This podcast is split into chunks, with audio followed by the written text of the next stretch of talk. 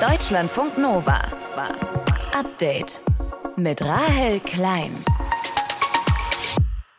Die Menschen in Cherson in der Ukraine sind froh, dass die russischen Besatzer weg sind. Auch wenn die Lage vor Ort alles andere als einfach ist. Wir haben kein Wasser, keinen Strom, kein Mobilfunknetz, nichts.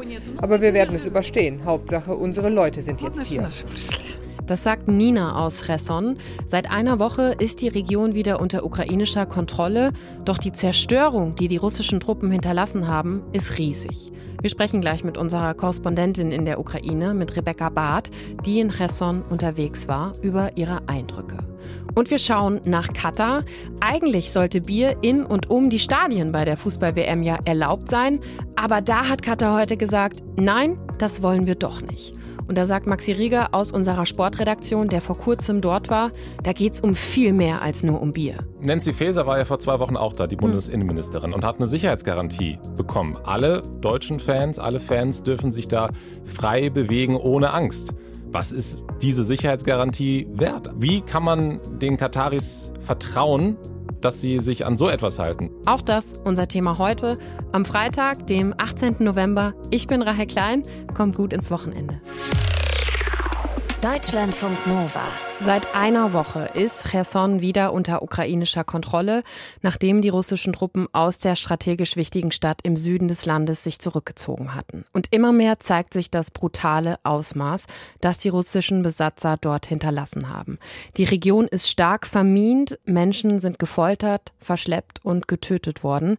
Rebecca Barth berichtet für uns aus der Ukraine, war bis vor kurzem in der Region Cherson unterwegs, ist jetzt wieder in Kiew. Rebecca, ein Menschenrecht Menschenrechtler spricht von einem noch nie gesehenen Ausmaß in der Region um Cherson. Was ist bisher über die Folterungen bekannt? Also laut ukrainischen Angaben wurden in der gesamten Region, die jetzt wieder unter ukrainischer Kontrolle ist, bisher elf Orte gefunden, an denen Menschen gefoltert sein worden sollen. Es wurden über 430 Untersuchungen wegen möglicher Kriegsverbrechen eröffnet und äh, in der Nähe von Herson haben die Behörden nach eigenen Angaben bisher 63 Leichen mit Folterspuren gefunden. Wir konnten vor Ort mit vielen Menschen sprechen und die haben uns berichtet, äh, wie ihre Verwandten abgeführt worden und gefoltert wurden worden. In einigen Fällen sind diese Menschen noch nicht wieder aufgetaut, also die sind vermisst. Ähm, viele sind wohl weiter Richtung Süden verschleppt worden, haben uns einige erzählt. Und wir wissen, dass vor allem Leute verhaftet wurden, die früher einmal in der Armee waren oder die Verwandte in der ukrainischen Armee haben, die für die ukrainische Armee russische Positionen ausgespäht haben oder die irgendetwas pro-ukrainisches auf ihrem Handy gehabt haben. Über 2000 Minen sind ja laut der ukrainischen Führung schon geräumt worden. Ganz viele weitere Gebiete sollen vermint sein. Du bist ja selber da gewesen. Wie groß ist dieses Problem vor Ort? Das scheint schon sehr groß zu sein. Ähm, vor kurzem ist ein Bahnarbeiter beispielsweise bei seiner Arbeit verletzt worden, als er versucht hat, die Gleise Richtung Cherson zu reparieren. Heute Abend soll der erste Zug aus Kiew nach Cherson wieder fahren, nach nur einer Woche seit der Rückeroberung durch die ukrainische Armee. Wie groß das Ausmaß aber genau ist, was Verminung angeht, kann man aktuell noch nicht sagen. Es ist einfach sehr schwer, auch diese Minen zu finden und Sprengfallen zu finden. Die Südukraine ist eine Agrarregion, also es gibt dort viele Felder und viele von diesen Feldern konnten nicht geerntet werden. Also man sieht Minen und Sprengfallen ja eh nicht sehr gut, aber auf diesen Feldern kann man sie auch zurzeit nicht richtig suchen.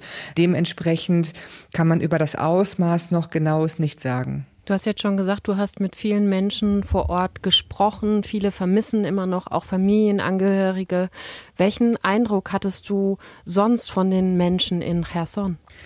Ich hatte schon den Eindruck, dass der Schrecken der Besatzung wie so eine Glocke über dieser Stadt hängt. Also die Menschen sind unglaublich glücklich über den Abzug der russischen Armee. Sie winken den Soldaten zu, aber auch uns beispielsweise, uns Journalisten. Wir werden ständig angehupt, äh, mhm. uns wird, wir werden begrüßt. Ähm, sie bedanken sich auch bei uns, obwohl wir ja eigentlich überhaupt gar nichts dazu beigetragen haben. Äh, sie tragen die ukrainische Flagge und ich hatte das Gefühl, dass die ganze Stadt etwas aufatmet. Vieles ist ja zerstört worden. Es gibt immer noch Minen, du hast es gesagt. Es fehlt auch an ganz vielen Dingen. Also die Stromversorgung beispielsweise. Hilfsorganisationen schlagen ja auch Alarm. Kommt ausreichend Hilfe oder was braucht es dort jetzt vor allem? Also die Menschen brauchen jetzt vor allem das Nötigste. Du hast es schon gesagt, Strom, aber auch fließendes Wasser, Heizung. Es ist kalt mittlerweile, wirklich sehr kalt in der Ukraine. Hier in Kiew haben wir den ersten Schnee. Und in Herson beispielsweise ist ein großes Problem. Es gibt kein Brot. Dadurch, dass es keinen Strom gibt, kann kein Brot produziert werden. Uns haben Menschen dort berichtet, dass die Leute teilweise in Tränen ausbrechen und das Stück Brot, was sie von Hilfsorganisationen bekommen, küssen, weil sie so lange kein Brot mehr gegessen haben. Die ukrainischen Behörden versuchen versuchen gerade alles, auch zusammen mit Hilfsorganisationen, Medikamente in die Stadt zu bringen. Ärzte ohne Grenzen ist vor Ort, Lebensmittel in die Stadt zu bringen. Also es geht wirklich darum, die Grundversorgung wiederherzustellen. Du hast jetzt, wir haben darüber gesprochen, dass es eben viele Spuren von Folterungen auch in der Stadt, in der Region gibt. Wie werden diese Taten jetzt untersucht und aufgearbeitet? Also zurzeit ermitteln äh, vor allem staatliche ukrainische Behörden. Das passiert meistens als äh, erster Schritt, wenn ein Gebiet ähm, zurückerobert wurde. Die UNO hat schon angekündigt, äh, Behauptungen von Kriegsverbrechen überprüfen zu wollen. Und auch internationale Organisationen wie beispielsweise Human Rights Watch werden vermutlich bald ihre Arbeit in dieser Region aufnehmen. Äh, Human Rights Watch hat bereits im Sommer einen Bericht über die Menschenrechtslage in den südlich besetzten Gebieten veröffentlicht. Damals haben sie Menschen interviewt, die aus der Region geflohen sind. Und schon damals kam die Organisation zu dem Ergebnis, dass Folter in den südlich besetzten Gebieten in der Ukraine sehr weit verbreitet sein muss und dort offenbar komplette Willkür herrscht. Und nun gibt es eben die Möglichkeit vor Ort, das noch einmal zu überprüfen sagt Rebecca Barth über die Situation im ukrainischen Cherson, das seit einer Woche wieder unter ukrainischer Kontrolle ist. Ganz herzlichen Dank dir, Rebecca, und pass weiter gut auf dich auf. Deutschlandfunk Nova. Update. Für viele Fußballfans gehört es auf jeden Fall mit dazu, ein Bier vor oder während oder nach dem Spiel oder auch zehn Bier. Und eigentlich sollte das auch in Katar bei der WM möglich sein, auch wenn Alkohol in dem konservativen Land ja jetzt nicht so gern gesehen wird. Aber jetzt hat Katar heute nun doch ein Bierverbot rund um die WM-Stadien ausgesprochen. Es soll nur alkoholfreies Bier geben. Und wenn ihr jetzt denkt, ja gut, come on, es geht ja nur um irgendwie Bier oder so, da sagt Maxi Rieger aus unserer Sportredaktion, nee, da geht's schon um mehr, sprechen wir jetzt drüber. Maxi, bevor wir zu deiner persönlichen Meinung auch dazu kommen, lass uns mal klären, warum jetzt dieses Verbot? Also es ist nicht ganz klar. In Katar ist Alkohol nicht komplett verboten, wird aber eben nur eingeschränkt verkauft und vor allem nicht öffentlich. Bei der WM sollte das anders sein. Sollte nicht während des Spiels, aber vor dem Spiel und nach dem Spiel sollte es Verkaufsstände geben. Und die sind jetzt heute verboten worden. Es gibt nur noch Bier beim Fan-Festival. 14 Dollar übrigens für einen halben Liter, also oh. exorbitante Preise. Mhm. Und der Grund ist nicht ganz klar. Vielleicht hat der Emir das selbst entschieden. Er hat die mögliche Macht dazu. Vielleicht haben auch die gesellschaftlich Konservativen oder die Konservativen in der Gesellschaft gesagt, nee, das ist uns jetzt zu viel, gerade wenn jetzt so viele Fans kommen und da hat der Emir dann darauf reagiert. Auf jeden Fall ist jetzt eben heute dieses Bierverbot ausgesprochen worden. Die FIFA sagt ja, die hatten eigentlich eine andere Vereinbarung. Ja. War ja ganz offenbar auch so. Wie reagiert die FIFA denn jetzt darauf? Genau, also Katar hat jahrelang gesagt, Bier ist kein Problem, das mhm. regeln wir. Und heute dann, zwei Tage vorher, dann doch nicht. Und die FIFA kann da wenig machen. Und das ist deswegen ebenso bemerkenswert, weil so in Sportverbänden tatsächlich manchmal sogar explizit die Haltung gesagt wurde, wir haben es in Diktaturen einfacher, Sport-Großevents durchzuziehen, weil es eben einfach ist, da unsere Bedürfnisse äh, dann auch durchzusetzen. Und das ist vielleicht sogar zum ersten Mal der Fall, dass ein autokratischer Staat kurz vor Beginn des Großevents sagt, wir machen jetzt mal was ganz anderes, ähm, was der Sportverband eigentlich gar nicht möchte. Und der Sportverband, in dem Fall die FIFA, kann da wenig gegen machen. Jetzt sagst du, das ist schon wirklich besonders. Uns ist ja auch allen klar, Bier ist jetzt nicht das Wichtigste im Leben. Du sagst aber trotzdem ja, es geht dabei ja auch um die anderen Versprechen, die Katar im Vorfall dieser WM geleistet hat. Was befürchtest du dabei? Du warst ja, ja auch vor genau, Ort. Genau, ich war, ich war da und das, das Nancy Faeser war ja vor zwei Wochen auch da, die hm. Bundesinnenministerin, und hat eine Sicherheitsgarantie bekommen. Alle deutschen Fans, alle Fans dürfen sich da frei bewegen ohne Angst. Was ist diese Sicherheitsgarantie wert? Wie kann man den Kataris vertrauen, dass sie sich an so etwas halten? Oder zum Beispiel auch Zusagen in Sachen Pressefreiheit. Die sind schon so vage gehalten, dass es jetzt schon problematisch ist. Aber einfach so zwei Tage vor der WM auch der FIFA gegenüber so aufzutreten und den so einmal vors Schienbein wirklich zu treten, anders kann man das gar nicht nennen, ist wirklich bemerkenswert. Und das ähm, löst halt auch bei Fanorganisationen jetzt Sorge aus darüber, was eben die Zusagen, die in den vergangenen Tagen, Wochen, Monaten, Jahren geleistet wurden, was die wert sind. Es geht ja auch nicht nur um Alkohol, ne? es geht ja auch um die Frage, können schwule, lesbische, genau. queere Menschen überhaupt sich in Katar frei bewegen, ohne Sorge? Sind diese Zusagen, die Katar vorher gemacht hatte, denn nicht schriftlich irgendwie festgelegt, fixiert? Also die FIFA hat so eine Zusage bekommen. Mhm. Das hat Nancy Faeser auch gesagt bei ihrem Besuch. Ähm, der katarische äh, Premierminister der diese Zusage im Hinterzimmer gemacht hat, hat die nicht öffentlich geäußert, aber es gibt wohl ein Papier an die FIFA. Aber wir haben ja heute gesehen, also offenbar sind Papiere für die Katarer jetzt auch nicht unbedingt das Allerwichtigste. Und kann die FIFA jetzt irgendwie noch darauf reagieren? Kann die noch irgendwas machen? Nö, die sind jetzt für vier Wochen müssen sie halt jetzt in Katar vor Ort sein. Anders geht's halt nicht. Jetzt gibt es halt zumindest schon mal keinen Alkohol. Was dann noch kommt, werden wir sehen möglicherweise. Was glaubst du, was hat diese umstrittene WM für Konsequenzen auch für weitere WM-Bewerbungen in der Zukunft?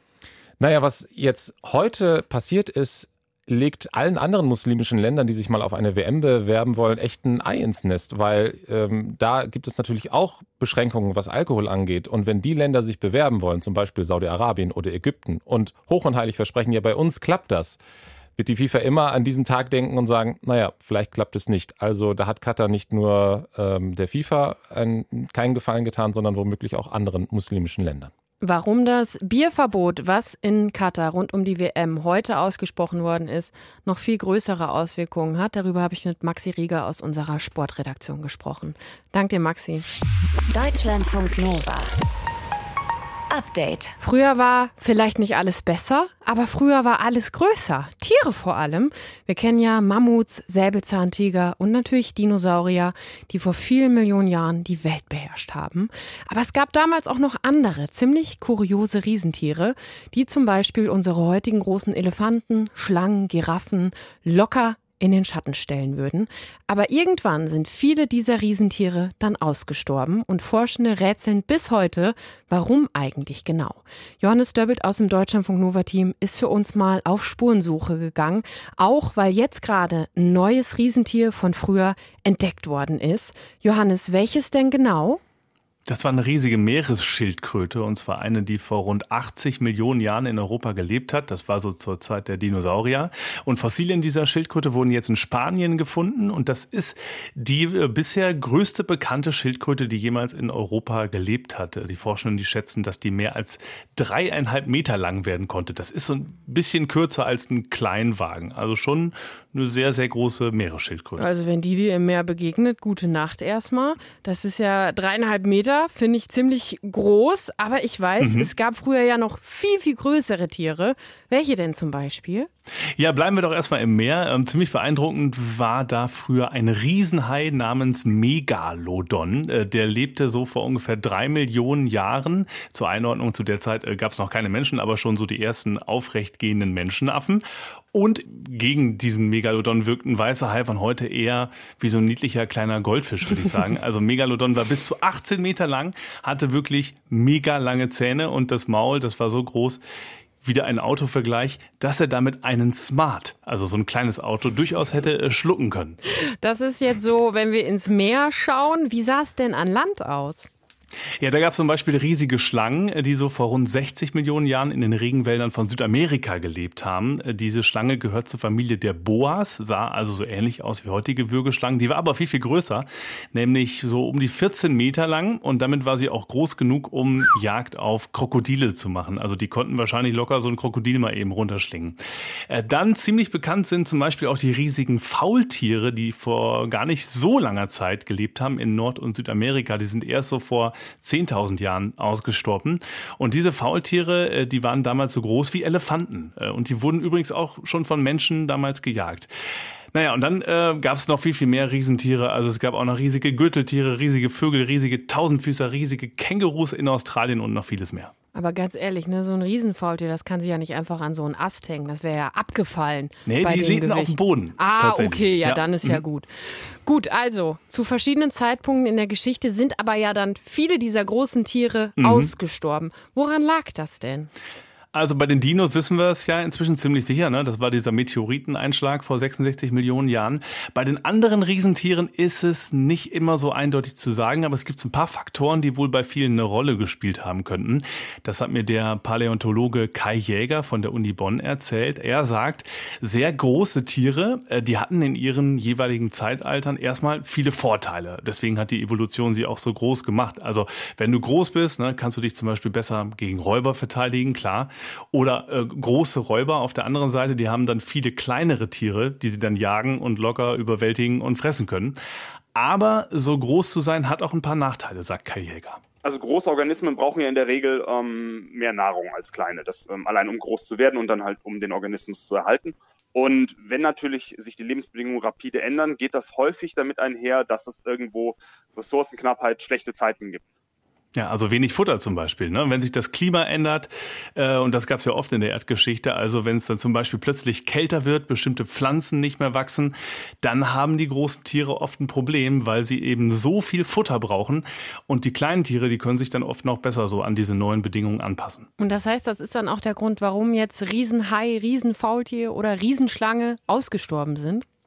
Ja, die Forschung ist sich da so je nach Tierart oft noch nicht so richtig einig, aber tatsächlich ist äh, die Änderung des Klimas oft eine Möglichkeit, die schon sehr nahe liegt. Also entweder ähm, kamen die Tiere dann zum Beispiel mit einem kälteren Klima oder auch mit einem wärmeren äh, Klima als vorher nicht so richtig zurecht. Aber es kann auch gut sein, äh, dass der Mensch, also wir, äh, dass wir bei vielen dieser Riesentiere dazu beigetragen haben, dass es sie heute nicht mehr gibt. Hä, vor so langer Zeit hat der Mensch schon Tiere ausgerottet oder wie?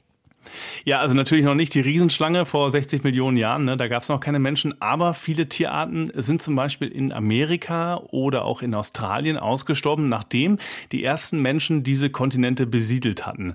Also die ersten Menschen zum Beispiel, die Amerika besiedelt haben, die sogenannten Paleo-Indianer, die sind zum Beispiel erst vor ungefähr 13.000 Jahren dahin gekommen, noch nicht allzu lange her. Und relativ kurz danach sind dann auch viele der amerikanischen Riesentiere ausgestorben. Also zum Beispiel Beispiel Mammuts, so riesige Gürteltiere und auch diese riesen Faultiere. Aber, muss man auch sagen, zu dieser Zeit ist es in Amerika auch deutlich kälter geworden. Also auch das könnte der Grund gewesen sein. Vielleicht auch so eine Kombination aus beidem, also Mensch und Klimawandel, sagen manche Studien. So genau wissen wir das noch nicht. Warum viele sehr, sehr große Tiere, die es früher mal gab, heute längst ausgestorben sind. Damit hat sich Johannes Döbbelt aus dem Deutschlandfunk Nova Team heute beschäftigt. Dank dir, Johannes. Deutschlandfunk Nova. Update. Ja, auf Twitter ist er gefühlt auf jeden Fall irgendwie der neue Donald Trump muss man sagen. Elon Musk hat seit seiner Twitter-Übernahme fast so viel getwittert jeden Tag wie Donald Trump und trendet auch so gut wie jeden Tag mal. Nur sorgt er mit seinen Entlassungen und den Ultimaten, die er Mitarbeitenden stellt, für ziemlich viel Unruhe. Gerade, dass es jetzt schon Befürchtungen gibt, Twitter könnte bald zusammenbrechen. Und wir fragen uns deshalb, sollten wir vielleicht schon mal anfangen zu archivieren und unsere Daten zu schützen? Das klären wir mit unserem Netzreporter Michael Gessert. Michael, was spricht denn dafür, dass Twitter gerade echt massiv Probleme hat? Ja, da spricht so einiges für. Also ich würde mal sagen, es ist ein Unternehmen, das selbst nicht mehr weiß, wie viel und äh, welche Mitarbeiterinnen und Mitarbeiter es überhaupt noch hat. Also ein Unternehmen, das gerade seit Donnerstagabend in so einer Notaktion die Büros geschlossen hat bis Montag, um mal das Personal durchzuzählen und auch um mögliche Sabotageaktionen in den Büros zu verhindern. Also so ein Unternehmen, das hat sicher massive Probleme. Und das war ja gestern auch wirklich ein ganz klares, das war wahrscheinlich auch von Elon Musk in dem Umfang nicht erwartet, das Signal, dass eben halt hunderte Angestellte sein Ultimatum da, also entweder mit Hardcore-Einsatz mitmachen bei Twitter 2.0 oder kündigen, eben mit der Kündigung beantwortet haben. Womit rechnen denn jetzt wirklich Expertinnen und Experten? Also droht tatsächlich ein Crash von Twitter?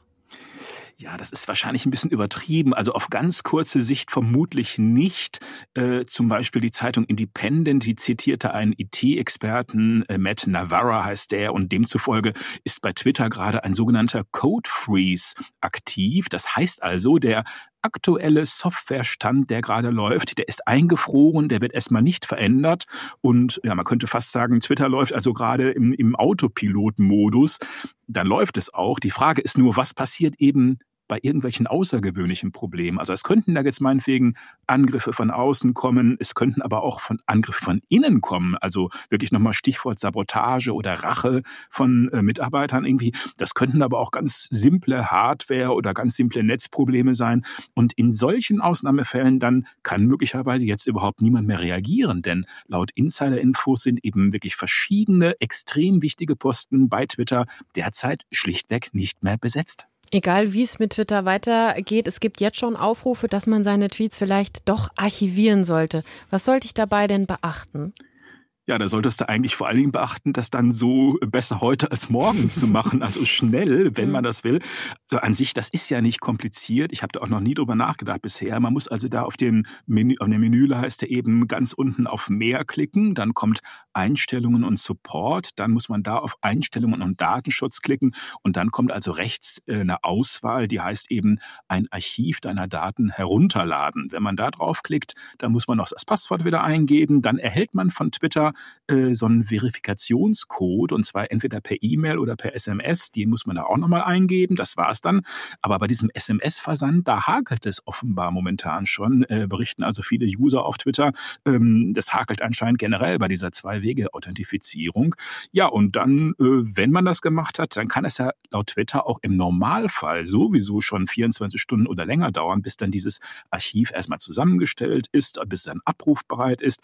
Und insofern sage ich mal, in der derzeitigen Situation, wo das bestimmt viele versuchen, ähm, da sage ich mal, viel Glück dabei. Also besser heute als morgen versuchen. Wahrscheinlich braucht es auch ein paar Versuche eventuell. Vielleicht, ja. Ja, ein Kollege hat jetzt heute auch schon gefragt, ob man seine Daten vielleicht auch jetzt schon schützen sollte. Was meinst du? Ja, also ich würde schon sagen, das ist bei Twitter, ist momentan irgendwie Chaos und da ist eben momentan und in der näheren Zukunft ist das Risiko schon höher eben für unberechtigte Zugriffe auf die Userdaten als bei irgendwie, sagen wir mal, normalen Unternehmen, das im normalen ruhigen Fahrwasser ist. Das ist klar. Aber man muss auch mal überlegen, welche Daten hat man bei Twitter denn eigentlich überhaupt im Feuer? Und das ist ja in den allermeisten Fällen äh, lediglich die E-Mail-Adresse, das ist dann das Passwort dazu natürlich, das ist dann die Handynummer, wenn man diese Zwei-Wege-Authentifizierung hat. Und von daher ist eigentlich der Ratschlag noch mal dringlicher als ohnehin immer schon. Also ein starkes Passwort verwenden soll man und natürlich nicht das gleiche Passwort von Twitter jetzt auch noch bei anderen Diensten verwenden. Das könnte dann schlecht sein eine Kreditkartennummer zum Beispiel, das werden ja nur die Leute dahinterlegt haben, die tatsächlich diesen Premium-Dienst schon abonniert haben. Und auch da ist ja äh, eigentlich nichts los. Da ist, wenn es eine Manipulation gibt, gibt es die normalen Stornierungsmöglichkeiten. Also das Worst-Case-Szenario, was mir einfällt, das ist eigentlich, wenn also Twitter tatsächlich wirklich außer Kontrolle geraten sollte, also wenn irgendwie da mit den Daten irgendwie jemand drauf zugreifen könnte, dann könnte das natürlich unautorisierte Tweets ebenso, meinetwegen in deinem oder in irgendeinem anderen Namen geben. Äh, und das kann ja dann für Personen oder auch für Firmen zum Beispiel, das kann ja unter Umständen dramatische Folgen haben. Aber äh, also dieses Worst-Case-Szenario, das halte ich momentan noch für sehr unwahrscheinlich. Es bleibt ziemlich unruhig bei Twitter, wie wir unsere Daten und unsere Tweets am besten sichern. Für den Fall der Fälle, darüber habe ich mit unserem Netzreporter Michael Gessert gesprochen. Danke dir, Michael, fürs Gespräch. Deutschlandfunk Nova. Update. Wenn die deutsche Nationalmannschaft bei der WM in Katar nicht abliefern sollte, dann liegt es jedenfalls nicht an ihm, Siegfried Marquardt, Zahnarzt des DFB-Teams. Er hat im Vorfeld der WM dafür gesorgt, dass die Jungs mit gesunden Zähnen nach Katar reisen. Hallo, Herr Marquardt. Seien Sie gegrüßt. War es denn viel Arbeit mit dem Team, dafür zu sorgen, dass alles blitzblank ist? Nein, alles gut. Hatten Sie eigentlich gar nichts zu tun, oder wie? Ach, ein bisschen was, aber ich sage jetzt mal, es ist schön, dass die Sportzahnmedizin da so ein bisschen in den Vordergrund gerückt wurde und dass es eben auch ein Teil ist, den gesamten Athleten entsprechend auch gut zu screenen und behandeln zu können, sodass man vielleicht noch die paar Prozent mit rausholen konnte, äh, die uns dann hoffentlich zum Weltmeister machen. Herr Marquardt, können Sie anhand eines äh, Gebisses sagen, ob ein Spieler ein guter Fußballer ist? Nein. Nein, das kann man so pauschal und so plakativ natürlich nicht sagen. Es geht ja auch nicht nur um Fußballer, es geht ja um die gesamte äh, Leistungsspitze im Sport. Und ähm, wir können allerdings über gewisse Gebisssituationen nicht nur beim Sportler, sondern generell tatsächlich funktionelle Störungen erkennen und können ableiten, ob eben funktionelle Störungen am Nackenbereich, im Rückenbereich, Kopfschmerzen, Becken und so weiter durch die Zähne tatsächlich beeinflusst werden. Das kann man tatsächlich sehen. Und warum braucht die deutsche Fußballnationalmannschaft einen eigenen Zahnarzt? Das braucht sie vielleicht grundsätzlich nicht, weil jeder Spieler natürlich seinen eigenen Zahnarzt hat. Aber wenn eben medizinische Screenings zu Dingen führen, wo man nicht mehr weiterkommt und eben Physiotherapeuten, Osteopathen, auch Allgemeinmediziner und Orthopäden in der Kette wissen, dass im Kopfkiefer-Gesichtsbereich viele Dinge verursacht sind, dann ist es toll, wenn man als Teamplayer entsprechend dann auch den Zahnarzt mit hinzuzieht, weil der entsprechend dann vielleicht noch die eine oder andere Ursache mit herausfiltern kann. Es ist einfach so, wenn wir absteigende Ketten haben, also die Ursache im Kiefer oder im Gesichtsbereich vorhanden ist, dann kann der Physiotherapeut und der Orthopäde noch so viel tun. Er wird nur kurzfristig Erfolg haben. Das heißt aber, auch wenn dann im Mund wirklich was im Argen ist, sage ich mal, dann kann das schon wirklich deutliche Auswirkungen auf die Leistungskurve eines Profisportlers, Profisportlerin haben. Absolut. Je nach Sportart ist es natürlich unterschiedlich zu verifizieren und der Einfluss ist auch unterschiedlich.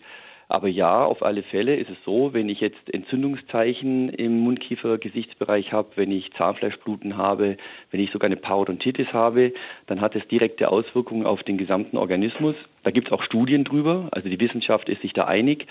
Und leider ist es so, dass gerade im Spitzensport sogar eine etwas erhöhte ähm, Entzündungsrate und auch Kariesrate vorliegt. Da gibt es diverse Gründe. Aber wenn diese Entzündungsfaktoren eben sich auf den gesamten Körper ausbreiten, dann ist das mit ein Grund, warum Leistung eben nicht so abgerufen werden kann, wie es eben im Gesunden möglich wäre. Und Herr Marquardt, Sie sind ja jetzt nicht mit nach Katar gereist. Glauben Sie, dass die Mannschaft denn jetzt ohne Sie da zurechtkommt? Absolut. Ich sage immer, wenn ich dann noch gebraucht werden würde, dann hätte ich irgendwas falsch gemacht. Natürlich muss sowas lange im Vorfeld entsprechend bearbeitet und behandelt werden. Es braucht ja dann auch Regenerations- und Eingewöhnungsphasen. Und äh, von daher sind die Sportler natürlich weit vor den Wettkämpfen und entsprechend auch vor Turnieren oder vor dem Beginn einer Saison zu behandeln und zu screenen.